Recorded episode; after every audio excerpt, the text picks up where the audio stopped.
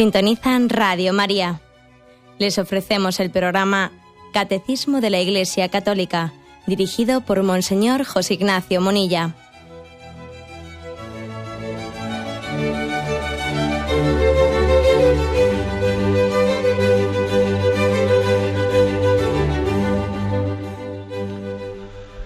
Un cordial saludo a todos los oyentes de Radio María.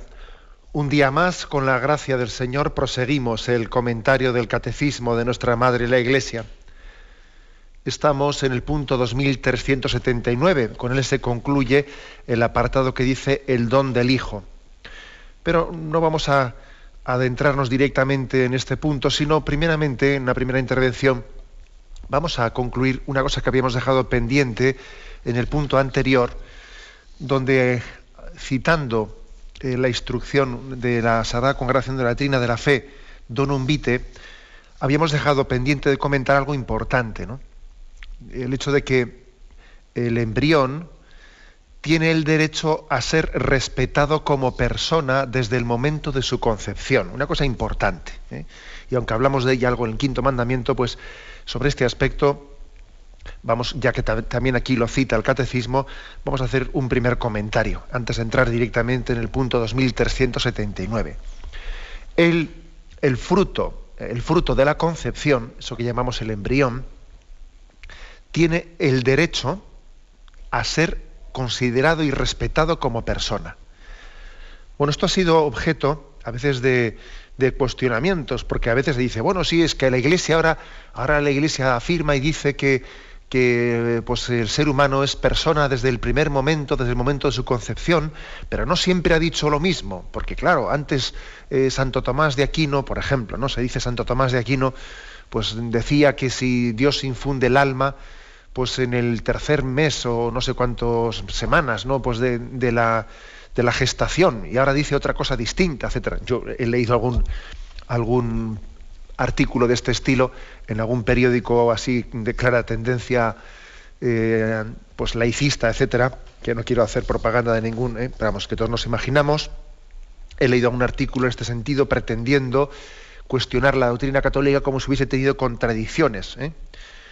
Lo cierto es que, que, las cosas no, no son así. Es verdad, es verdad que la Iglesia nunca ha definido en qué momento Dios infunde el alma.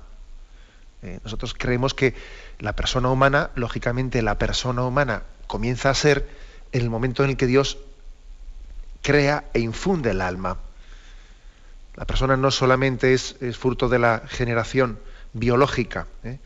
también eh, en ella hay un acto creador de Dios. Dios crea e infunde el alma. Por tanto, la persona humana comienza a existir desde el momento en el que Dios crea e infunde el alma.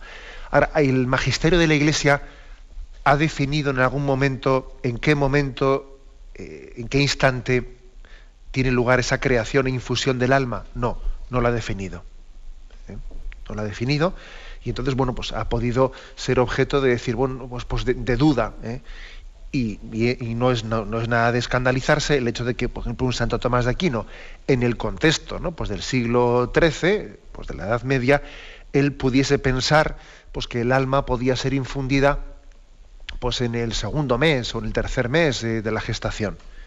¿Por qué? Pues porque en aquel momento determinado no existía lo que pues, todo el desarrollo de la ciencia, como es la embriología, etcétera, como es la, fetología y tantas otras ciencias que permiten conocer con muchísima mayor exactitud que lo que se conocía en el siglo XIII, pues cómo eh, el acto, eh, verdaderamente el momento determinante en la gestación del ser humano es el momento de la concepción. Entonces no se conocía el código genético, ¿eh? no se conocía el código genético, no se conocía eh, ni, el tema del ADN ni, nada por el estilo. ¿no? Hoy en día sabemos que el, acto, el salto cualitativo eh, tiene lugar en el momento de la concepción, porque entonces es cuando ese ser pasa a tener su código genético, el suyo, el particular, el que le configura, el que le va a acompañar toda su vida, el que tiene toda la información de su ser, de su, de su carácter, de, hasta del color de su pelo, ¿eh? desde ese mismo momento de la concepción, ¿no? Bueno, pues eh, claro, es normal que hoy en día eh, seamos, pues mucho más, tengamos mucho más datos para inclinarnos a pensar que el momento en el que el alma se infunde es el momento de la concepción, puesto que vemos también que biológicamente hablando es el momento en el que hay un salto cualitativo. Lo demás no, es más que un desarrollo cuantitativo, pero desde el momento de la concepción no hay saltos, ¿no? sino que es un desarrollo continuo. Por eso tenemos hoy en día pues, mucho más datos eh, científicos para, pues, para afirmar que el alma es creada e infundida en el momento de la concepción. Ahora, una cosa importante, ¿no? Cuando se dice eso, ¿no? Es que, claro, Santo Tomás de Aquino decía que era el, mes segundo y tercero. Jamás de los jamases, Santo Tomás de Aquino afirmaba esto pretendiendo justificar que hubiese sido moral abortar antes del segundo o tercer mes. Por Dios, o sea, eso hubiese sido pretender eh, apoyarse en Santo Tomás para justificarse en que se pueda alegar el aborto en los primeros estadios o las primeras fases de desarrollo es una manipulación absoluta, porque incluso pensando como pensaba Santo Tomás, que el alma pudiese infundirse pues más tarde, no en el momento de la concepción, por supuesto que él consideraba como totalmente inmoral el aborto, porque suponía suponía mm, interrumpir eh, un proceso natural y suponía violar totalmente las leyes de la naturaleza, las leyes que Dios mismo había puesto en la naturaleza, ¿no? Con lo cual, digamos, de paso, digamos que alegar ¿no? Eh, pues, eh, pues, este tema de que el magisterio de la Iglesia no ha definido dogmáticamente en qué momento se infunde el alma, pues es una alegación totalmente manipuladora. Si, si uno pretende agarrarse a eso para justificar el aborto en los primeros estadios. Bien, pero un paso más, ¿eh? un paso más. Hay que entender por qué dice aquí el catecismo que todo, aunque nosotros no entremos a definir, ¿no? la Iglesia no entra a definir en qué momento se infunde el alma, sin embargo la Iglesia sí se atreve a decir que tenemos deber, porque el ser humano tiene derecho a que se le considere persona desde el primer momento, o sea, desde el momento de su concepción es que tenemos obligación moral de considerarlo persona. Y claro, alguno podría decirme, pero bueno, ¿no ha dicho usted ahora mismo, no ha dicho usted ahora mismo que no está eso definido dogmáticamente? Sí, sí, no estará definido dogmáticamente en qué momento se infunde el alma, pero tenemos obligación moral de actuar y de preservar los derechos del embrión como si fuese persona desde el primer momento, porque ante la duda, ante la duda, eh, pues lógicamente tenemos que optar, y cuando está en juego la vida, tenemos que optar siempre por la, por la eh, probabilidad más segura. ¿eh? De esto me acuerdo que en su día os hablé aquí en el catecismo de la diferencia entre el probabilismo y el eh, tuciorismo. El probabilismo pues es, digamos, una, pues una, una, opción moral que, bueno, pues mira, pues que opta por, por lo más probable o por lo que me resulta, bueno, pues no importa, cuando no está en juego cuando no está en juego algo determinante, importante, pues, pues uno puede, puede, puede optar por la probabilidad que le, parece más, más, eh, que tiene más posibilidades, o por la que resulta más fácil, lo que sea, ¿no? Pues eh, ante la duda, dice, a ver, eh, pues en qué en qué medio de comunicación eh, vas a viajar a tal sitio. ¿Puedo ir en avión? ¿Puedo ir en tren? ¿Tengo que hacer un discernimiento? Pues mira, pues puedes tú de alguna manera hacer una, opción probabilista, por este, por este. Pero cuando está en juego algo, un valor moral eh, tan grande como es la vida, tú tienes obligación moral de apostar, o sea, de poner en juego no un probabilismo, sino un, lo que se llama tuciorismo, que tucior quiere decir seguro, es decir, tienes que optar por el valor moral más seguro. Porque, porque en caso de que, de que no aciertes está en juego la vida. ¿eh? Entonces, aquí la cuestión está, eh, tenemos, bastantes, o tenemos bastantes probabilidades de que Dios infunda el alma en el mismo momento de la concepción. Entonces, eh, también bueno, uno dice, bueno, pero no está definido dogmáticamente que lo sea así, podría no serlo. Bien, hipotéticamente podría no serlo. Pero teniendo en cuenta que puede serlo, y además hay muchos datos científicos para que pueda serlo así, nosotros tenemos que hacer una opción moral como si fuese así realmente. Es decir, eh, el embrión tiene derecho a ser considerado como persona desde el primer momento, ¿no? A esto se le llama pensar bajo, bajo una perspectiva de dar plena, eh, plena probabilidad, a mejor dicho, darle mm, plena tutela a lo, a más seguro. Esto se llama el tuciorismo en el sistema moral, ¿no? Yo me acuerdo que puse un ejemplo en su momento cuando explicamos el quinto mandamiento aquí para explicar lo que es el tuciorismo, que es lo siguiente, ¿no? Me acuerdo que puse este ejemplo, que si uno va a cazar, está cazando, y entonces pues ve que detrás de unos matorrales se está, se está moviendo algo y dice, no, anda, pues no sé si eso será, será un jabalí, o igual también es algún compañero mío cazador que se está ahí escondiendo pues no, no sé si será el jabalí o será mi compañero, pero bueno, como no estoy seguro de si, bueno, voy a disparar por si acaso para que no se me escape el jabalí. Tú no puedes hacer eso. No puedes hacer eso porque has cometido un homicidio pues, y temerario, o sea, has, has, obrado temerariamente. Tú ante la duda de que si era un jabalí o era un compañero tuyo cazador, tú no podías disparar, porque tú tenías que, ante un riesgo como ese de atentar contra la vida, tú tenías que eh, partir de la suposición más segura que es que era un compañero tuyo en un jabalí. ¿eh? Bueno, pues esto mismo se aplica a este aspecto, para decir que nosotros tenemos la obligación de, considerar como persona al embrión desde el primer momento de su concepción. Es una obligación moral. ¿eh? Y no vale que alguien diga, es que no está demostrado. No, mire usted, primero que hay, que hay muchos datos, ¿no? para afirmar que el ser humano tiene todas sus características y su código genético desde el momento de su concepción. Y segundo, que aunque hubiese alguna duda, ¿eh? que aunque la hubiese, que no la vemos, pero bueno, aunque la hubiese, es que usted tiene, ante, ante la duda, ¿eh? usted tiene que optar siempre por lo más seguro, porque es la vida humana lo que está en juego, no una cuestión baladí. Bueno, este es un punto importante. Y un paso más, un paso más también para reafirmar lo que estamos diciendo. Otro argumento que se suele, que se suele esgrimir, pues para negar la consideración de persona humana, de persona humana al embrión desde el primer momento, y se quiere distinguir, no, es que es preembrión, el embrión es otra cosa, ¿no? Otro argumento que a veces se suele esgrimir es el siguiente, ¿no? Diciendo, es que una persona humana, para que, pueda considerarse persona, tiene que tener conciencia, y el embrión no tiene conciencia todavía, no tiene desarrollado un cerebro eh, con un grado de conciencia, ¿no? Y claro, uno dice, es que con ese argumento si para ser persona hay que tener un grado de conciencia, pues entonces el que esté en coma tampoco será persona, ¿no? Claro, y, con una lógica aplastante, pues eh, solicitamos la eutanasia para el que esté en coma, porque claro, está en coma ya no es persona. es tremendo.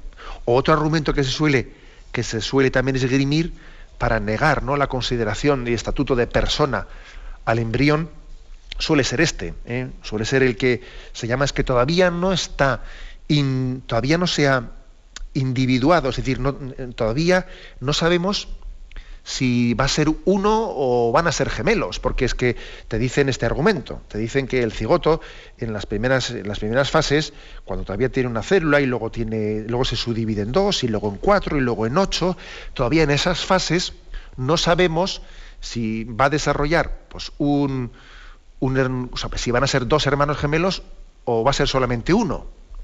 Entonces te dicen, es que todavía ni siquiera se ¿cómo va a ser persona si todavía ni siquiera se ha producido el principio de individuación, ¿no? Si todavía no sabemos si es uno o son dos. ¿Cómo va a ser persona? No se le puede considerar como persona. Eh, sí, sí. Entonces, y uno dice, vaya argumento. Oiga, el hecho de que yo no sepa o que no tenga en este momento todavía posibilidades científicas para saber si en ese estadio, en esa fase en la que el cigoto todavía tiene muy pocas células, ¿no? Si, si el hecho de que yo no sepa si va a ser uno o van a ser gemelos, eso no quiere, no quiere decir que no sean ninguno. O sea, uno es seguro por lo menos, ¿no? Luego negarle el estatuto de persona por el hecho de que no, no sepa yo si van a ser uno o dos, porque todavía no se ha producido una individuación que se dice, es un argumento ridículo. Pero ojo, se está, se está esgrimiendo en ciertos debates filosóficos. ¿no? Se esgrime este, este argumento, ¿cómo va a ser persona si ni siquiera sabemos si es un individuo o son dos? Oiga, usted. por lo menos es uno seguro. Y, el hecho de que yo todavía no conozca las leyes, eh, o, en ese estadio yo no sea capaz de, saber si van a ser dos, no quiere decir que sea ninguno. Bueno, pues como vemos, vemos e, es muy importante eh, el reconocimiento eh, del estatuto de persona humana al ser humano en, sus primeras, en sus primeros estadios, ¿no? Porque es que además hay una cosa bien clara, hay que afirmarla claramente, es que en realidad jamás llegará a ser un ser humano si no lo ha sido desde el primer momento. Es que en el fondo nunca será persona si no lo ha sido desde el principio, porque, porque es que es así la cosa. ¿eh?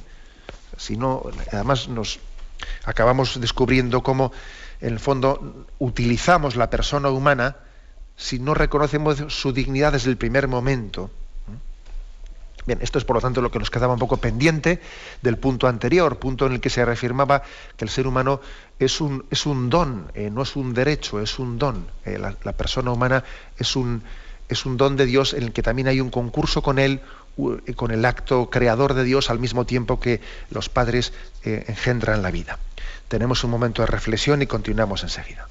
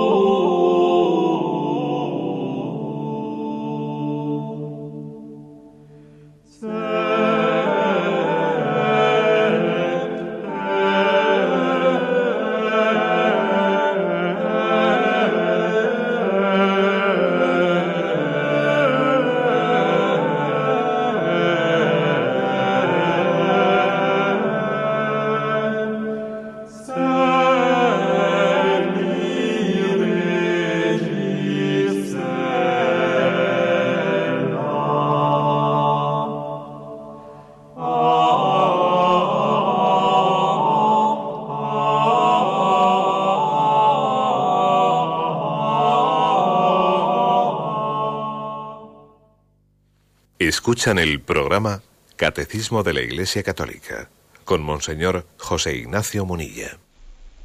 Y vamos a entrar a comentar ya directamente el punto 2379, con el cual se concluye el apartado El don del Hijo. Es un punto que dice, el Evangelio enseña que la esterilidad física no es un mal absoluto. Los esposos que tras haber agotado los recursos legítimos de la medicina sufren por la esterilidad deben asociarse a la cruz del Señor, fuente de toda fecundidad espiritual. Pueden manifestar su generosidad adoptando niños abandonados o realizando servicios abnegados en beneficio del prójimo. Bueno, en primer lugar, ya hablamos algo de este tema, eh, pues cuatro puntos antes del catecismo, en el punto 2374 se hablaba del sufrimiento de los esposos pues que no pueden tener familia y hablamos un poco de cómo encauzar ese sufrimiento y cómo darle un sentido y cómo también en gran, en gran medida pues se, se, encuadra y se relativiza ese sufrimiento desde esa perspectiva de que un hijo no es un derecho, que es un don. ¿eh? Pero ahora vamos a centrarnos en algo que entonces dejamos sin comentar, que es el tema de las adopciones. El tema de las adopciones, ¿no? Bueno, en primer lugar decir una cosa, ¿no? La gran dignidad de las adopciones. El hecho de que caigamos en una cultura tan contradictoria como es la siguiente, ¿no? Como es la siguiente. el hecho de que aquí, pues gracias a Dios, hay muchos padres que están, pueden ir a lugares, países del tercer mundo especialmente, aunque no exclusivamente, países del tercer mundo donde pueden recibir en adopción unos niños, donde hay padres que entregan sus hijos en adopción, mientras que nosotros aquí prácticamente nadie, casi nadie entrega eh, voluntariamente sus hijos en adopción. Aquí se dice, no, no, es que claro, cuando alguien plantea la posibilidad de, primar ¿no? la adopción antes que el aborto, se dice, no, no, claro, es que para, para darle una adopción, para eso prefiero tenerlo, pero claro, yo no voy a estar engendrando un hijo para luego darlo.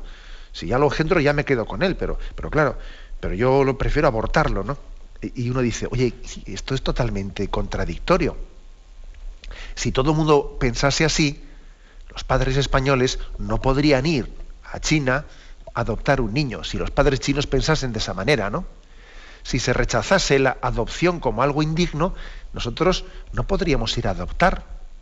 O sea que, en primer lugar, yo creo que una cosa que es muy digna de hoy en día de, subrayar es la generosidad no solo de los padres que adoptan, sino la generosidad de los padres que dan en adopción un niño. Esto, es importante. Ya sé yo que también se puede dar un hijo en adopción irresponsablemente, ¿no? Pues por egoísmo, etcétera. Pero también puede ser lo, contrario. O sea, puede haber personas que den su hijo porque ven que no tienen la capacidad de educarlo, porque sus medios económicos no son los que debieran, o tienen situaciones pues, muy complicadas, o mujeres que, que eh, pues han, han, han dicho pues que vamos, son solteras, etcétera. Y yo creo que hay que alabar y bendecir a Dios por su generosidad de haber llevado adelante ese embarazo y, entregarlo en adopción. Es, un testimonio de amor a la vida. Amor a la vida incluso por encima de uno mismo. Es decir, yo quiero más la vida de mi hijo que mi propia posesión de esa vida quiero más la vida en sí que mi utilización o el beneficio que, yo pueda obtener de ella. La vida es más que, que, yo lo que yo le pueda dar o recibir incluso de esa vida. ¿Eh? Esto, es muy importante, porque nosotros tenemos una mentalidad utilitarista que o el hijo es para mí o no es para nadie. Eso de que el hijo es para mí o no es para nadie es una mentalidad totalmente egocéntrica. Totalmente egocéntrica. ¿eh? Muy parecido a eso de, ¿eh? a eso de que pues esa especie de machismo que lleva a la violencia, a la violencia doméstica en la que o es para mí o mi mujer eh, cuando se separa un matrimonio no o es para mí o si no o si no la mato pero bueno eso lo vemos claro no o es para mí o la mato pero bueno pero qué, qué es eso algo parecido pasa aquí también no o el hijo es para mí o lo mato pero yo una adopción no lo doy. Que ¿Cuánto tenemos pues que, también que agradecer a las madres que han sido generosas dando sus hijos en adopción? Tenemos que ensalzarlas, ¿no? Y es patético que estemos en una cultura en la que si alguien deja a su niño pues en, un, cesto abandonado pues en la puerta de un hospital o de una parroquia, lo que sea, se le persigue a ver quién ha cometido ese delito de dejar ese niño ahí, dado una adopción, mientras que no hay ningún problema en quien ha ido a, acabar con su vida eh, en, un, pues en una clínica abortista. Eh, así, así de contradictoria es nuestra cultura. Así de contradictoria. Primero, por lo tanto, dignificar la, adopción. En segundo lugar, hay, un punto de la encíclica Familiaris Consorcio de Juan Pablo II, el punto 41, que hablaba mm, de una manera muy hermosa de la adopción. ¿eh? voy a leer porque son tres o cuatro párrafos que nos iluminan mucho. ¿no? Habla, de, bueno, dice, en particular los esposos que viven la experiencia de la esterilidad física deberán orientarse hacia esta perspectiva, rica para todos en valor y exigencias. Se refiere a la fecundidad espiritual ¿eh? y la define así. Las familias cristianas que en la fe reconocen a todos los hombres como hijos del Padre común de los cielos, irán generosamente al encuentro de los hijos de las otras familias, sosteniéndoles y amándoles, no como extraños, sino como miembros de la única familia de los hijos de Dios. Los padres cristianos podrán así ensanchar su amor más allá de los vínculos de la carne y de la sangre, estrechando esos lazos que se basan en el espíritu y que se desarrollan en el servicio concreto a los hijos de otras familias, a menudo necesitados, necesitados incluso de lo más necesario. aquí, por lo tanto, una primera cosa que hacía Juan Pablo II es ensanchar el concepto de familia. Ojo que la familia no se reduce eh, a los vínculos de la carne y de la sangre, que hay también una familia espiritual, que todos somos hijos de Dios Y entre nosotros tenemos que tener un sentido de corresponsabilidad de lo que pasa también, eh, lo que pasa con los demás. Es, son mis hermanos, son mis hijos también.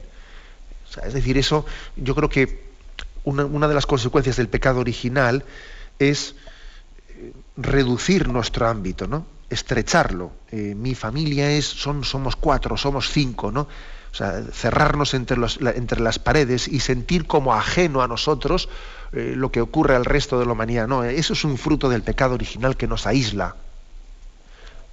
El, sentido cristiano supera los lazos de la carne y de la sangre yo siento como mi familia también, y siento como mis hijos, lo que pasa también a los, a los, a los niños pues, del tercer mundo y a los niños también que, están con nosotros en este, pues, en, este contexto, también sin la debida protección, sin, sin la debida tutela, etc. ¿no?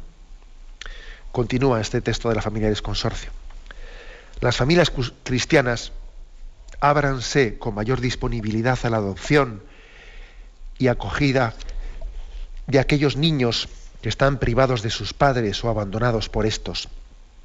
Mientras esos niños, encontrando el calor afectivo de una familia, pueden experimentar la cariñosa y solícita paternidad de Dios, atestiguada por los padres cristianos, y así crecer con serenidad y confianza en la vida, la familia entera se enriquecerá con los valores espirituales de una fraternidad más amplia. Bueno, pues lo que, lo que he dicho también en, alguna ocasión en este programa, ¿y si, se, ¿y si el Señor ha pensado en nosotros? ¿Y si el Señor ha permitido una esterilidad? Pues para que otros niños que tienen derecho a tener padre y madre, para que otros niños puedan recibir eh, pues por nuestra, nuestra entrega. ¿Y si la esterilidad ha sido integrada en un plan de Dios? Yo no me imagino a Dios mandando enfermedades, ¿no? Eso está claro, no es que Dios te envíe enfermedades, pero sí que también las situaciones de nuestra vida están integradas en un plan providencial de Dios. ¿Y si Dios ha, integrado también la esterilidad de un matrimonio en un plan providencial pues, para poder acceder a, un niño en el al que Dios le conoce personalmente y en el que Dios ha pensado en, un matrimonio para él? ¿eh? Bueno, pues esto es, por lo tanto, un, planteamiento de esta, eh, de esta encíclica Familiares Consorcio. Y luego continúa el punto 41. La fecundidad de las familias debe llevar a su incesante creatividad, dice aquí, ¿eh? fruto maravilloso del Espíritu de Dios, que abre el corazón para descubrir las nuevas necesidades y sufrimientos de nuestra sociedad y que infunde ánimo para asumirlas y darle respuesta. En este marco se presenta a las familias un vasto campo de acción, en efecto, todavía más preocupante que el abandono de los niños es hoy el fenómeno de la marginación social y cultural, que afecta duramente a los ancianos, enfermos, minusválidos, drogadictos, a los encarcelados. De este modo se ensancha enormemente el horizonte de la paternidad y maternidad, un reto para su amor espiritual espiritualmente fecundo. Viene de estas y tantas otras urgencias con las familias y por medio de ellas, el Señor Jesús sigue teniendo compasión de las multitudes. Aquí se pide pues que, que también nos abramos al Espíritu del Señor para que el Señor pueda también suscitar a través de, pues, de un matrimonio que, que, ha sido estéril, que no ha tenido hijos, pues iniciativas llenas de creatividad, dice aquí, de creatividad, de cómo nuestras capacidades y nuestras potencialidades pues las ponemos al servicio, pues puede ser ¿no? de la adopción de un niño, pero puede ser también otro tipo de, otro tipo de, acciones de creatividad que tengan también una paternidad o maternidad espiritual. ¿eh? Pues atentas a los más marginados, atentas a la necesidad de. Hay tantos niños hoy en día que a pesar de tener físicamente padres, padecen una especie de orfandad moral. ¿Cuántas iniciativas pueden hacerse ¿no? para pues para tener la mayor caridad, yo creo que se puede tener hoy en día ¿no? con, un niño, que es eh, pues reflejarle la paternidad de Dios Padre, que Dios Padre sea para él conocido, ¿no? y entonces reflejar su paternidad en el cariño con iniciativas pues, educativas, con iniciativas asistenciales, bueno, de muchos tipos, ¿no? O sea, se pide creatividad. ¿eh? Cuando hay amor, el amor es creativo. Y uno piensa en, esta posibilidad, en la otra, etcétera, ¿no? es, baste ver los, carismas de la Iglesia, ¿no? Bueno, este es Esta es la afirmación hecha por la encíclica Familiares Consorcio en su punto 41. Y yo, como no, hablando de la adopción de los niños, pues me acuerdo de San José, el padre adoptivo de, Jesús, ¿no? Y creo que tenemos que recurrir muchas veces a él, especialmente los, los padres que, que no han tenido familia, creo que pueden recurrir muy bien a San José y ver en él un modelo, ¿eh? Un modelo de, padre adoptivo. ¿eh? Padre adoptivo, pues bien sea si, si ese amor, esa paternidad espiritual se lleva adelante con la adopción de un niño o con otro tipo de desarrollo de esa paternidad espiritual, ¿no? Pero yo creo que es, es impresionante la figura de San José. Él, en un momento determinado, dudó, dudó de si, si él pintaba algo, en ese plan que él veía que, el Señor tenía con, con, su esposa, con María. Claro, él, cuando él comprobó y, se convenció de que Dios tenía un plan concreto con ella, con María, eh, y, que, había un niño que era un fruto, era un fruto del don de Dios, eh, claro, a él entraría la duda, ¿no? Y la duda de San José sería, ¿y, ¿y yo qué pinto aquí? Si Dios tiene estos planes con María, yo aquí quizás esté sobrando, ¿no? Y es entonces cuando el Señor le, a través del ángel le dice, no, no, no temas reparo, no tengas reparo en tomar a ese niño como, como hijo tuyo, porque tú le darás el nombre, tú le pondrás, tú le tutelarás, tú serás custodio. Es decir, eh, el Señor, eh, a través de esa visita del ángel, está sacudiendo las dudas de, de San José y le dice, sí, sí, tú sé padre adoptivo, acógelo Dios ha pensado en ti como padre adoptivo para ese niño. Ya sé que no eres digno, ya sé que no te sientes digno, ya sé que, estás diciendo, pero ¿qué hago yo? ¿Qué pinto yo en medio de esto? Pero yo he pensado en ti como padre para ese niño. ¿Mm? En cierto sentido, ser padre adoptivo es, eh, es, un, es una situación muy apta para caer en cuenta de qué es la paternidad y para caer, tomar conciencia de que la paternidad no es posesión de un hijo. Porque a veces los padres, eh, cuando, tenemos una paternidad muy carnal, de, la carne y la sangre, tenemos el, eh, pues el riesgo de sentirnos dueños de mi hijo. No es mi hijo, no, porque es de mi carne y mi sangre, y me siento dueño. Ojo, ojo, ojo. No te sientas tan dueño de tu hijo, que ese es de Dios. Dios te lo dio aunque fuese a través de tu carne y de tu sangre. Por eso digo que los padres adoptivos, como fue el caso de San José, pues nos aportan algo muy importante, el recordatorio a todo el mundo de que la paternidad no es posesión, sino que es un don de Dios que Él ha depositado en nosotros para que seamos custodios, para que lo cuidemos, ¿no? La figura pues de San José nos puede ayudar mucho, ¿eh? muchísimo en esta, ¿eh? en esta necesidad de, de entender bien lo que es la paternidad y lo que es eh, también la paternidad espiritual o la adoptiva. ¿eh? Tengamos un momento de reflexión y continuamos enseguida.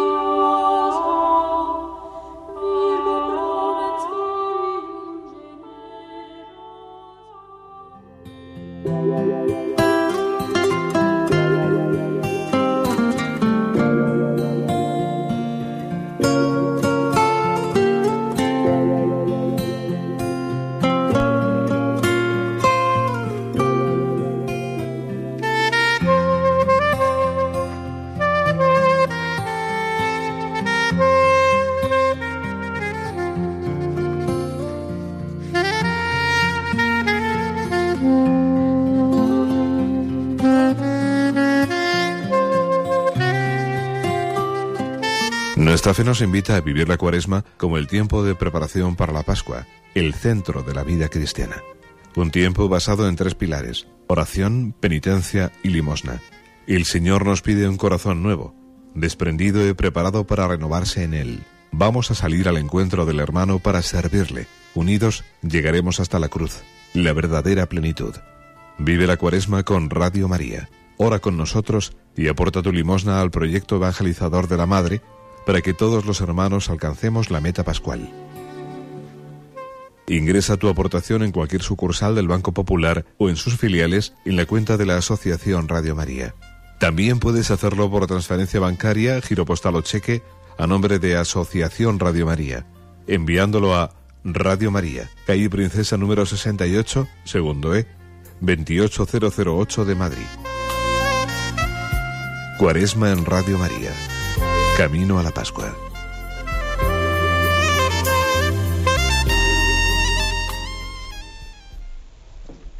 Continuamos en esta edición del Catecismo de la Iglesia Católica comentando el punto 2379, punto que nos habla sobre la adopción de los niños.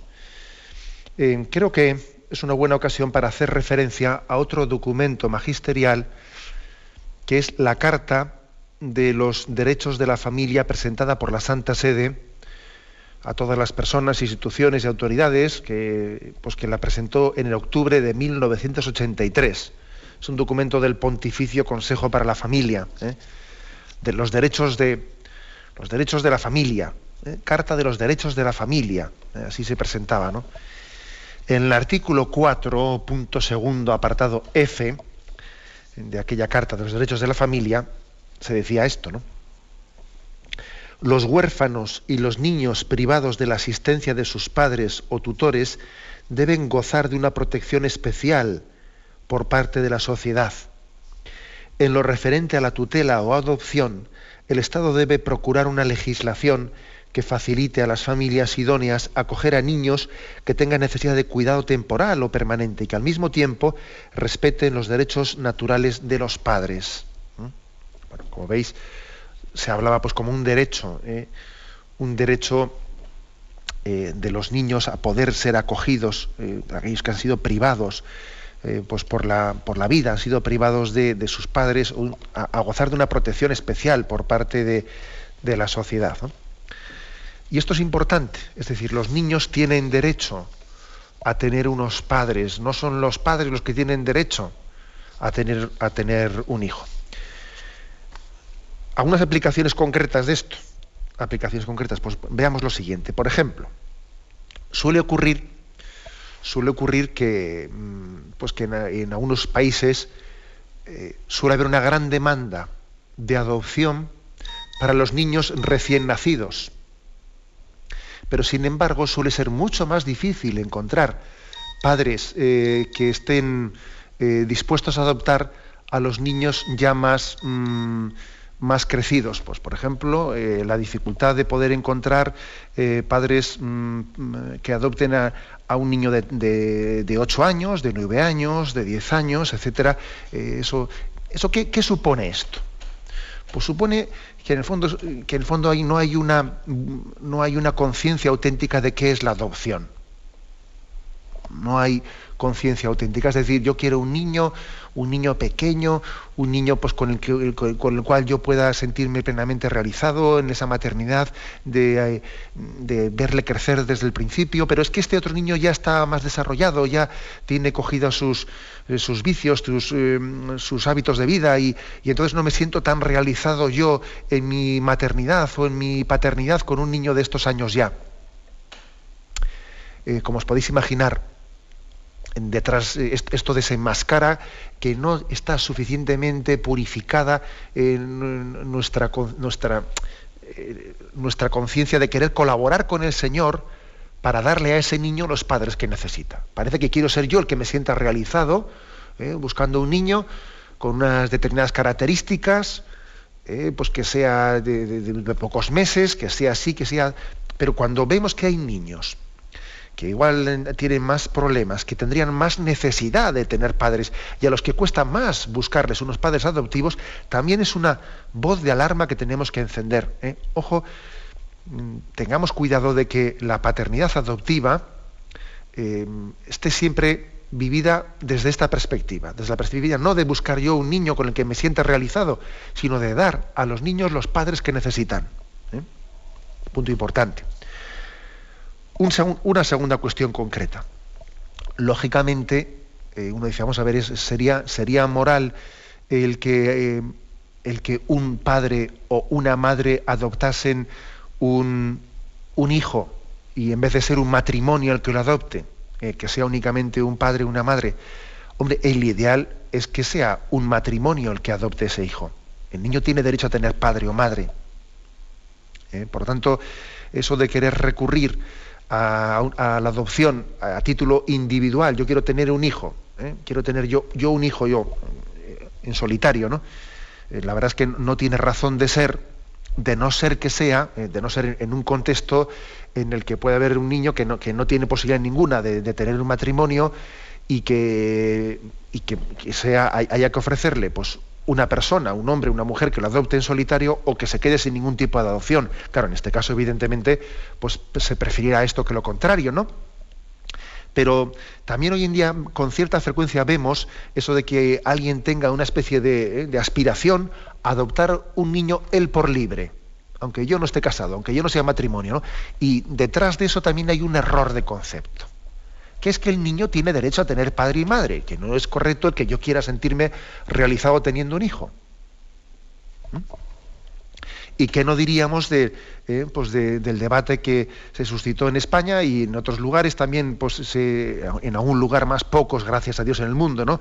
Se ha introducido del supuesto derecho de las parejas homosexuales a adoptar niños. Pues evidentemente es algo totalmente contrario ¿no? Al, verdadero sentido de la adopción, porque es que es el niño el que tiene derecho a tener padre y madre. ¿eh? Y decía el derecho romano, el derecho romano, que la adopción imita la naturaleza y que por lo tanto eh, la adopción tiene que intentar darle a un niño lo que la naturaleza pues, pues no se lo dio, porque, porque falleció su padre, porque falleció su madre, o porque fue abandonado. Luego hay que darle padre y madre, o sea, darle a un niño una pareja homosexual como eh, en adopción, verdaderamente es totalmente contrario al, derecho del niño, totalmente contrario. ¿eh? Incluso, lógicamente, es someterle al niño a una serie de riesgos, de riesgos muy difícilmente evaluables, ¿eh? Incluso hemos sido testigos recientemente en España, pues no solo de cómo se, se, aprueba una legislación en la que se deja sin tutelar y sin custodiar ¿no? los derechos de los niños, permitiéndoles que sean adoptados por parejas homosexuales, sino que incluso hemos sido testigos de cómo a un juez que ha tenido el sentido de pedir una valoración al colegio de, a, un, colegio de, pedagogos, ¿no? para ver qué incidencia puede tener en, en un niño que sea adoptado pues, por dos lesbianas, pide un juez un informe médico para ver qué incidencia tiene y resulta que se, le abre un expediente y se le, y se le acaba apartando ¿no? pues de su carrera judicial por haber procedido de una manera garantista, es decir, intentando custodiar los derechos de un niño y ver de alguna manera qué tipo, o sea, qué tipo de influencias negativas, si, si es que la hubiere, podía tener en esa niña o en ese niño en concreto pues el ser adoptado por una pareja homosexual. Es tremendo. ¿eh?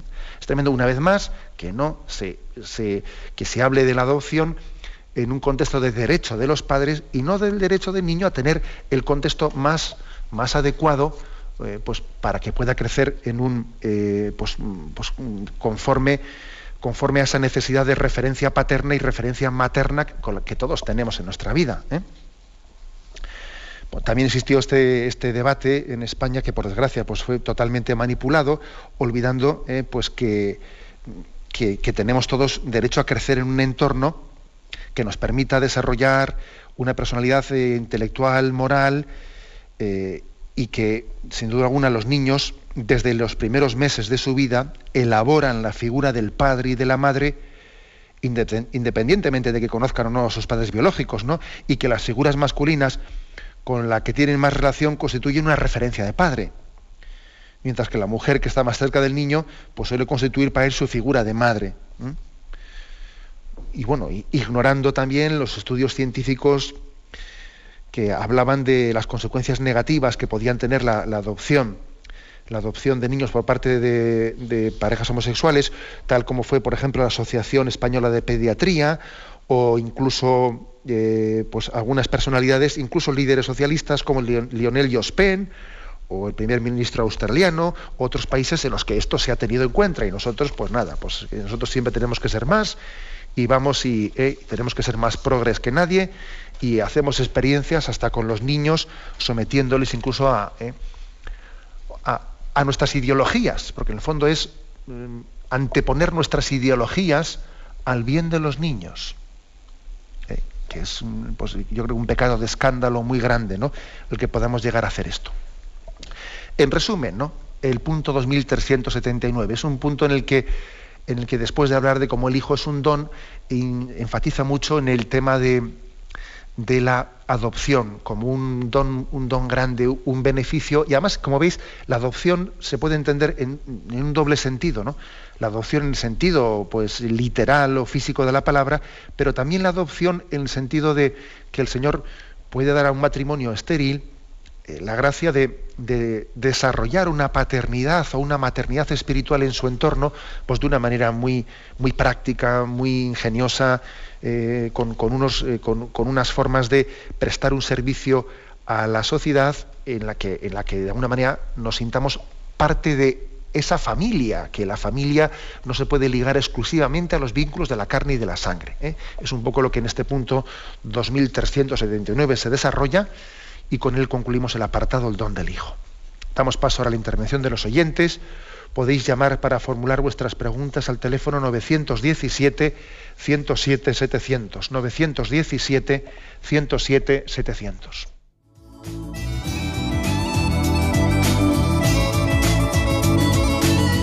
¿Le gustaría tener sus programas favoritos de Radio María en CD o DVD?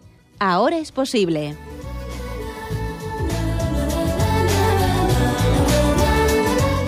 Le sugerimos que primero se informe en qué formato de audio lo puede escuchar en su equipo, DVD o CD, teniendo en cuenta que no todos los lectores de CD pueden reproducir el formato digital MP3 en el que enviamos nuestros programas.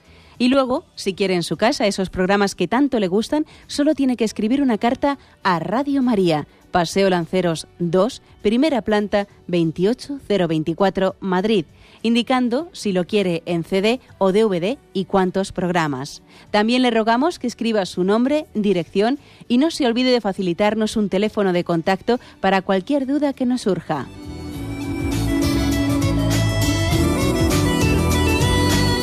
Radio María, más cerca de usted.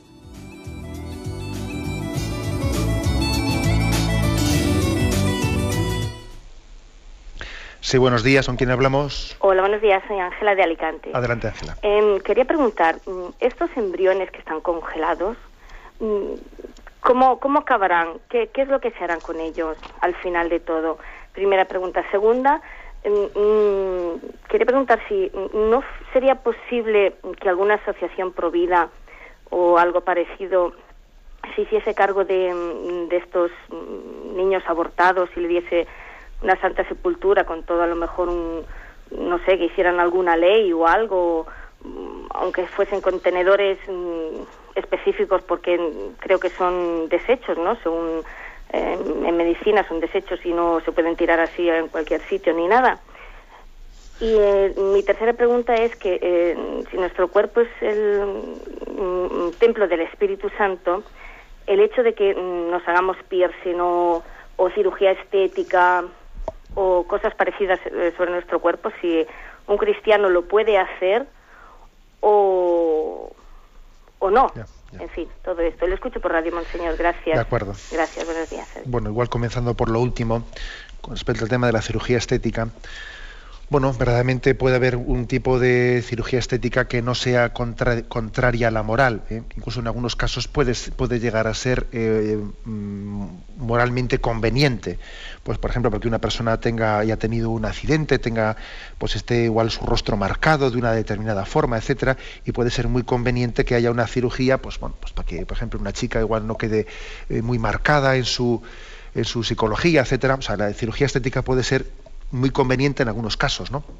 un poco, digamos, aséptica en otros, ¿eh? porque bueno, ni fu ni fa, ¿no? Y en, otros casos puede ser obsesiva. ¿eh? Eh, hay que ser consciente de que la cirugía estética en muchas ocasiones es utilizada y recurrida obsesivamente, ¿no? Pues porque detrás de ella, el problema más que la cirugía estética misma está en el narcisismo que tiene detrás, ¿no?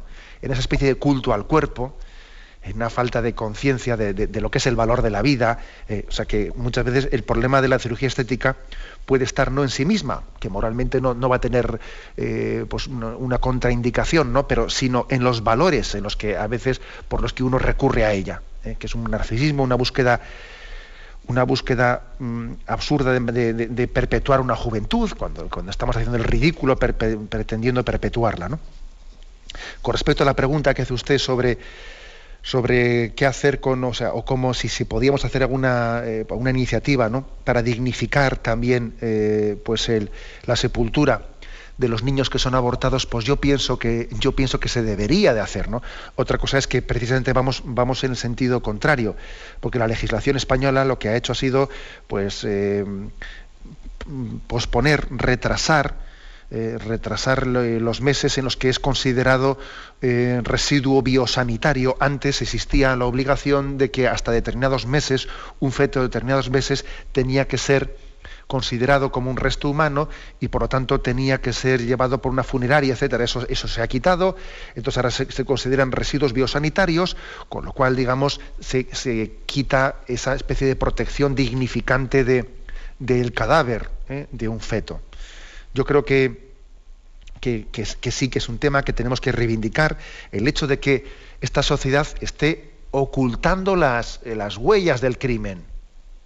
Es así, es decir, es que es antipático, claro, en los abortorios no saben qué hacer muy bien con, eh, con, los, con, los, restos, igual que la Alemania nazi, eh, pues quería, o sea, recurrió a, a, quemar a quemar ¿no? pues, los, cadáveres de los judíos que habían gaseado, también hoy en día existe un problema de qué hacer con estos cadáveres, ¿no? ¿Qué hacer con ellos? Y entonces están recurriendo, pues eso, ¿no? Desde las trituradoras que hemos conocido, ¿no? En algunas, eh, en algunas clínicas abortistas a otro tipo de soluciones porque se quiere como tapar. Yo sí que creo que habría que dignificar eso, ¿no? Claro, y pregunta, en último lugar, pregunta usted de que cómo acabarán los embriones que están congelados. La verdad es que este es el gran drama la experiencia nos dice que cuando se acaban considerando ya no útiles o ya han pasado cinco años o ya han pasado diez años y entonces se entiende, bueno, pero ya, ya estos embriones ya no son frescos. Perdón de la palabra, pero es que es así. ¿eh? Estos embriones ya no son frescos. Eh, los padres que los dejaron aquí eh, congelados o crioconservados ya no van a implantárselos porque ya tienen menos probabilidades de, pues de, llevar a cabo un embarazo, etcétera. Entonces, una vez que pasan cinco años o siete años o ocho años en algunos lugares, sencillamente se les deja descongelar, porque claro, es un gasto mantenerlos congelados, ¿no? Y se experimenta con ellos o se les destruye, ¿no? Es una, eh, pues es una fatalidad de destino la que les hemos reservado tenemos que orar muchísimo, ¿no? Orar muchísimo por la, por la humanidad, eh, porque en, ese, en eso que está ocurriendo con la congelación y destrucción de seres humanos, vemos también vemos el alma de una sociedad eh, sin esperanza que se destruye a sí misma. Adelante, vamos a una siguiente llamada. Buenos días. ¿Soy yo ya? Sí, adelante, le escuchamos. Buenos días, me llamo María Antonia ahí. Adelante. Muchas gracias por todo lo primero. Mi pregunta ya no es tan importante como esta última, aunque sí quería yo preguntarle qué es eso cuando oigo que han dado el cordón umbilical, han dejado en depósito el cordón umbilical. ¿Es lo mismo que deshacerse de los embriones, eso? ¿O es otra cosa? De acuerdo, pues es importante su, pregunta. Eh, no, es totalmente distinto. ¿eh? El, que, el que, por ejemplo, en el momento del parto, pues una familia decida conservar el cordón umbilical, pues el cordón umbilical ante la posibilidad de que eh, eh, se pueda el día de mañana ¿no? utilizar ese cordón umbilical que queda eh, crioconservado o congelado para obtener de él células madre adultas que puedan quizás ser sanadoras para ese niño, porque claro, ese cordón umbilical va a ser totalmente compatible, no va a tener ningún tipo de rechazo las células madre adultas que se puedan obtener con él para hacer una medicina de regeneración con ese niño si el día de mañana lo necesitase. Por lo tanto, es perfectamente moral y no hay ninguna contraindicación el que se pueda conservar el cordón umbilical eh, pues de, un parto para que si el día de mañana ese niño tuviese algún tipo de, enfermedades que necesitasen una terapia regenerativa con células madre adultas, pudiesen ser obtenidas de ese cordón umbilical que quedó congelado, que lógicamente tiene un tipo de compatibilidad grandísima pues, con ese niño. ¿eh? O sea, es totalmente distinto de la destrucción de embriones. Aquí no se destruye ningún embrión ni nada por el estilo, son células madre adultas. Adelante, damos paso a una última llamada. Buenos días. Buenos días. Sí, buenos días. Mire, padre, yo al oírle he entrado en una duda, en una confusión, cuando ha hablado de, las adopciones. Yo soy soltera y tengo una hija adoptada. Puede ser que yo haya yo haya privado a esta hija, a esta niña la haya privado de un padre. Pero se trata del caso siguiente. Entonces me está entrando un escrúpulo del que yo nunca había tenido. Eran siete niñas que los padres la abandonaron y estaban totalmente abandonadas. Y yo luché por esas niñas porque yo las conocía y las tenía tratadas porque vivían muy cerquita de mí. Y entonces esas niñas, por abandono, las iban a, dar a todas, cada una a un padre. Yo esas niñas las quería todas porque, por eso, porque yo estaba en un lugar donde estaba ejerciendo un trabajo, vamos, un trabajo, una entrega a, un barrio marginal. Entonces esas niñas las daban y ellas, eh, eso era lo que quedaba de familia, y ellas se querían mucho y, eran una piña. Y, y yo lo que quería era no destrozar lo que quedaba de familia, no era mi intención adoptarlas. De hecho, yo esta hija, esta que tengo adoptada, hasta que no cumplió 18 años, 19 casi ya, ella me pedía, me decía mamá desde pequeña, yo siempre decía que yo no era su mamá, que tenía otra mamá, ella no quería saber que tenía otra mamá. Pero yo hasta que no tuvo 18 años no quise adoptarla para que ella viviera, siguiera con la idea de su adopción por libre, vamos, y totalmente por su cuenta. Entonces, mi hija hoy, que es Día del Padre, mi hija siempre me ha tenido por madre y por padre. Y hoy, Día del Padre, anoche, tuvo el detalle de irse a, comprarme un regalo. Y anoche me lo entregó. Y siempre me lo ha hecho, mamaica, tú eres mi padre y eres mi madre. Yo vengo a decirle que no había pensado yo nunca yo esa niña las he criado, la mayor se fue ya con 20 años y siempre les he dicho que no era su, padre, su madre, pero lo que quería era no destrozar esa familia, lo que quedaba de familia. De acuerdo, muchísimas gracias por su, eh, su, llamada. Tenemos el tiempo cumplido.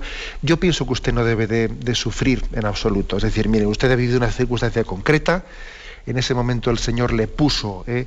le puso esa familia cerca de usted. Claro, a usted le, ahora le queda un poco la duda, ¿no? Después de lo que hemos dicho, bueno, pero si el niño tiene derecho a tener padre y madre, ¿no hubiese sido mejor que le adoptase un matrimonio que era padre y madre? Que yo, mire, eh, yo creo que las dudas a destiempo eh, son tentaciones, como muchas veces he dicho. también es verdad que solemos decir que es que cuando hay unos niños que deben de ser adoptados, el ideal es que sean adoptados todos juntos, no separar a, los hermanos para la adopción, pero claro, no siempre es posible eso. ¿eh? Hay veces que lo bueno es enemigo de lo mejor, claro, eran siete niños, según usted explica, no sería fácil que alguien adoptase siete niños. Claro, es una pena el tener que separarles a los niños, a los hermanos, pero es que a veces lo bueno es enemigo de lo mejor explico, y usted también estaba, estaba cerca de esa familia, usted ya la conocía, y por lo tanto el hecho de que también la conociese y tuviese una cercanía también la hacía más candidata para poder llevar adelante una adopción. Y, entonces, que a veces lo bueno es enemigo de lo mejor, ¿entiende? Por lo tanto, no sufra usted, dele gracias a Dios de poder haber aportado, ¿no? Haber aportado ese, pues esa maternidad y, adelante, ¿no? Que yo creo que todo también hay que, hay que después circunstancializarlo en nuestra, eh, en nuestra vida. Me despido con la bendición de Dios Todopoderoso. Padre, Hijo y Espíritu Santo. Alabado sea Jesucristo.